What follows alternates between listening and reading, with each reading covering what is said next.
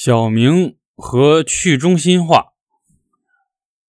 很久很久以前，在一个小山村里，住着一个叫小明的小男孩。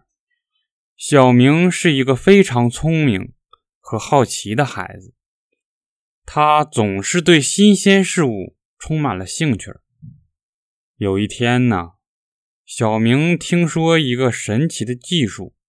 叫做去中心化。他听说这个技术可以让人们更加自由和平等的进行合作和交流，于是他决定去探索一下。小明开始在山村里打听有关去中心化的事情。他去找村里的老师傅，问他什么是去中心化。老师傅笑了笑，说：“小明啊，去中心化就是一种让人们不再受到一个中心控制的方式，就像我们的村庄的集市一样，每个摊位都可以独立经营，没有一个主宰，这样每一个人都有平等的机会。”不会被某个人或者组织掌控权力。小明听着津津有味儿，他觉得这个概念非常有趣儿，于是他决定去学习更多关于去中心化的知识。他去了村庄外的大城市，找到了一位著名的技术大师。大师告诉他。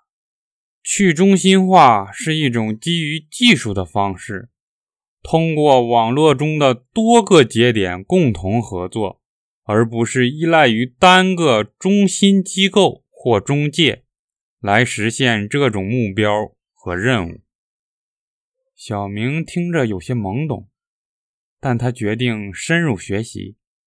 他努力地学习了计算机和网络的知识。学会了区块链技术、分布式网络和智能合约等概念，终于，小明成了一个懂得去中心化技术的小专家。他回到了村庄，并开始在村里教授有关去中心化的知识。他告诉大家，去中心化技术可以让人们在交流。合作和决策时更加平等和自由。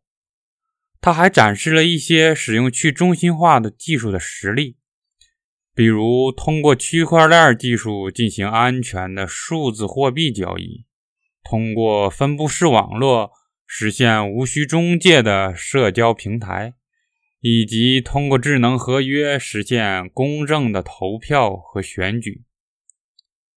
村里的人。听着津津有味儿，纷纷表示对去中心化技术很感兴趣，并且认为这将是一个可以改变世界的技术。小明非常高兴，因为他知道自己的努力、建设和教育的成果。他希望更多的人能够了解和认识到去中心化技术的价值和潜力。随着时间的推移，村庄里开始应用去中心化技术。他们建立了一个基于区块链技术的数字货币，使村民之间交易更加便捷和安全。他们还创建了一个分布式的社交平台，让村民们能够自由地分享和交流信息，而不受中介的限制。他们还可以使用智能合约来进行公正的选举，确保每个人都有平等的投票权。村庄里的人们感受到了去中心化技术带来的好处，他们能够更加自主地进行合作和交流，不再受制于中心机构或权力的限制。每个人都有平等的机会参与社区事务。并对决策产生影响，这使得村庄里的人际关系更加和谐。社区里更加稳健和公平。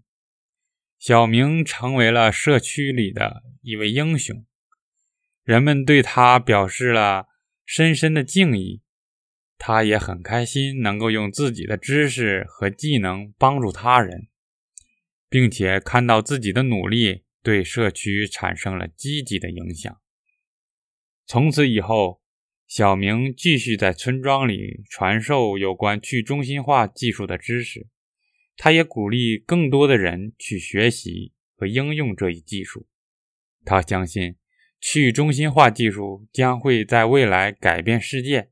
让人们更加自由、平等和公平的生活。